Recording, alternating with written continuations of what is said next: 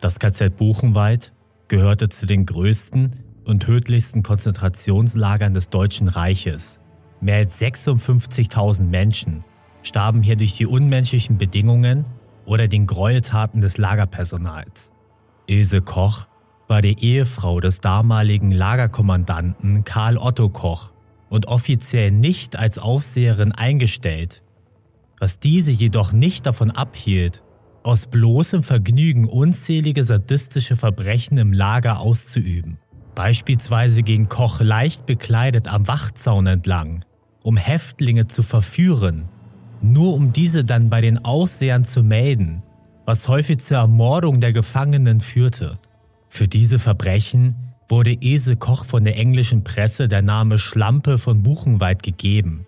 Im deutschsprachigen Raum ist sie als Hexe von Buchenwald bekannt Ihr wurde sogar vorgeworfen, Insassen gehäutet und einen Lampenschirm aus der Haut gefertigt zu haben. In diesem Video geht es um die grausamen Verbrechen von Ese Koch und der nach dem Krieg stattgefundenen Anklage sowie Bestrafung dieser Verbrecherin. Ese Koch wurde am 22. September 1906 als Tochter einer einfachen Arbeiterfamilie in Dresden geboren. Sie war überzeugte Anhängerin Hitlers und trat bereits 1932, also vor der Machtergreifung der Nationalsozialisten, in die NSDAP ein. 1934 lernte sie ihren späteren Ehemann Karl Otto Koch kennen, der zu der Zeit im Rang eines Obersturmführers den Aufbau der ersten Konzentrationslager betreute. Karl Otto Koch war die nächsten Jahre als Lagerkommandant in diversen Lagern tätig und war hier für verschiedene Verbrechen an den Häftlingen verantwortlich. Ese Koch begleitete ihren späteren Ehemann bei seinem Werdegang und gerät selbst tief in das System der Konzentrationslager, wodurch sie ihre sadistische Ader später ohne Konsequenzen ausüben konnte. Im Mai 1937 heirateten die beiden und zogen im Juli auf das Areal des KZ Buchenwald, das von Karl Otto Koch als Lagerkommandant geleitet wurde. Die beiden ließen eine prunkvolle Villa errichten und gründeten parallel zu den nur wenige hundert Meter weiter stattfindenden Gräueltaten im Konzentrationslager eine Familie. Zwischen 1938 und 1940 bekam Ilse Koch insgesamt drei Kinder, die ebenfalls auf dem Areal aufwuchsen. Mit den Kindern ging das Ehepaar gerne sonntags im lagereigenen Zoo spazieren und ließ sich beim Füttern oder Streicheln der Tiere fotografieren. Die Kochs führten quasi ein Parallelleben als glückliche Familie, während täglich Dutzende Menschen im KZ Buchenwald starben. Das KZ Buchenwald war eines der größten Konzentrationslager in Deutschland und wurde von 1937 bis 1945 betrieben. Insgesamt waren 266.000 Menschen aus ganz Europa inhaftiert von denen 56.000 durch die unmenschlichen Bedingungen oder in den Gräueltaten des Lagerpersonals starben. Nach dem Einmarsch in die Sowjetunion 1941 wurden tausende sowjetische Kriegsgefangene eingewiesen und über die Monate gezielt durch getarnte Genickschussanlagen getötet. Ab 1942 wurden im Lager grauenvolle medizinische Experimente an den Häftlingen durchgeführt, welche dabei meist qualvoll starben. Beispielsweise wurden diese mit Krankheiten infiziert, um mögliche Impfstoffe zu testen oder mit Brandbomben entstellt, um optimale Behandlungen auszuarbeiten. Da die Häftlinge auf engstem Raum lebten, breiteten sich Krankheiten schnell aus, was zu Epidemien führte, die nicht behandelt wurden und häufig den Tod der Insassen bedeutete.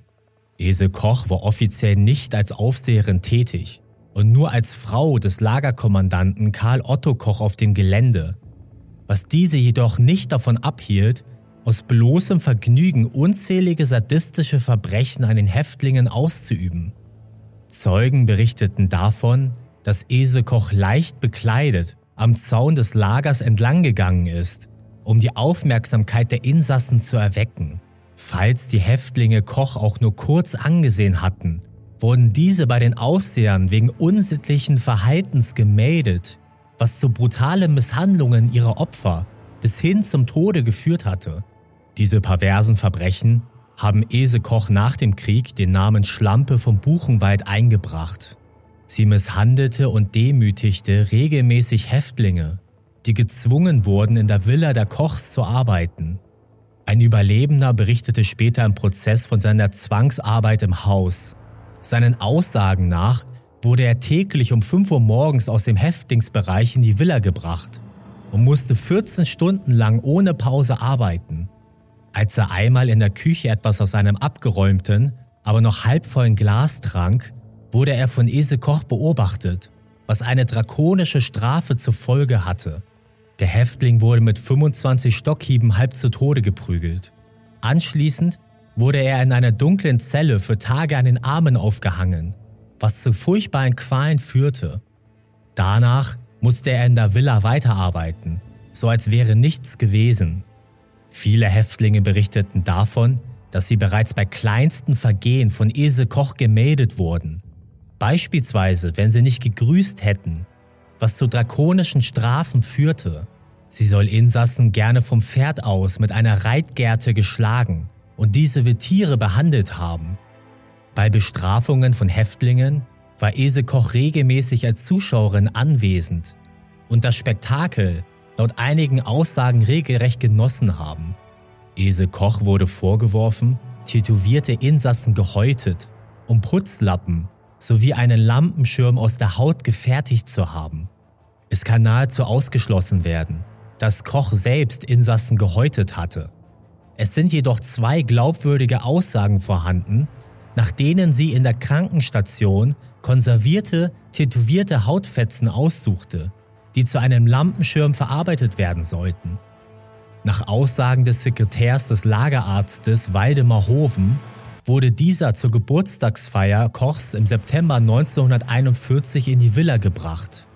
Der Lampenschirm wurde jedoch kurz danach aus ausdrücklichem Befehl der Lagerleitung entfernt und vernichtet. Das Thema des Lampenschirms aus Menschenhaut ist bis heute kontrovers diskutiert und konnte Ese Koch nie mittels Beweise nachgewiesen werden. Es gibt einige Historiker, die diesen als Hirngespinst abstempeln, was jedoch die Frage aufwirft, warum zwei glaubwürdige Zeugenaussagen vorhanden sind, die dies bestätigen. Ese Koch und ihr Mann Karl Otto Koch bereicherten sich maßlos an den Wertgegenständen der Häftlinge. Mitte 1943 lagen auf ihren Bankkonten 70.000 Reichsmark, was umgerechnet auf heutige Werte mehr als eine Million Euro entspricht. Selbst der SS war diese Bereicherung zu viel und ihre Gier wurde dem Paar letztendlich zu Verhängnis. Karl Otto Koch wird festgenommen und Ende 1944 zum Tode verurteilt. Ironischerweise wurde er im April 1945 in Buchenwald hingerichtet, dem Lager, wo er so lange als Kommandant gefürchtet wurde. Ese Koch wurde als Mittäterin angeklagt und befand sich bis kurz vorm Kriegsende in Untersuchungshaft.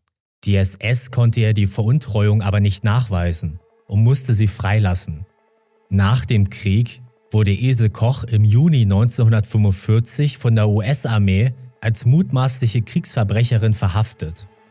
Sie wurde im Juni 1947 im Buchenwald Hauptprozess angeklagt und war damit die einzige weibliche Angeklagte des Prozesses.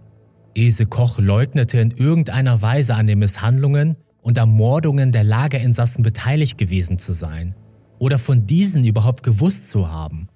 Es konnte jedoch zweifelsfrei nachgewiesen werden, dass die Hexe vom Buchenwald von den Gräueltaten wusste und diese auch unterstützte.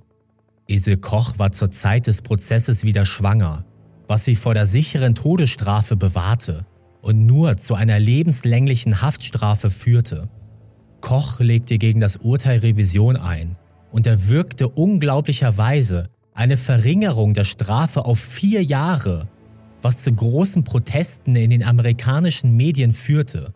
Der Druck veranlasste die bayerische Regierung, ein weiteres Strafverfahren zu eröffnen und Ese Koch wurde im Oktober 1949 direkt nach ihrer Entlassung aus dem Kriegsverbrechergefängnis in Landsberg erneut in Untersuchungshaft genommen. Im anschließenden zweiten Prozess wurde Ese Koch am 15. Januar 1951 wegen Anstiftung zum Mord, versuchten Mordes und Anstiftung zu schwerer Körperverletzung zu einer lebenslangen Freiheitsstrafe verurteilt.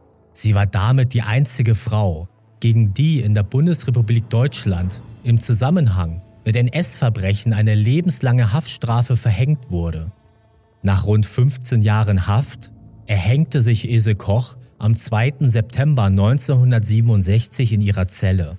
Personen, die nicht in den KZs arbeiteten, hielten sich normalerweise von den Lagern fern und wollten wenig mit den dort stattfindenden Verbrechen zu tun haben, leugneten später meist überhaupt etwas davon gewusst zu haben. Ilse Koch war eine grausame und sadistische Person, die aus freien Stücken die Nähe des Lagers suchte und den Häftlingen schaden wollte, selbst wenn das den Tod der Opfer zur Folge hatte. Sie war sich nie einer Schuld bewusst, zeigte keinerlei Anzeichen von Reue und starb nach dem Krieg einsam in ihrer kleinen Zelle.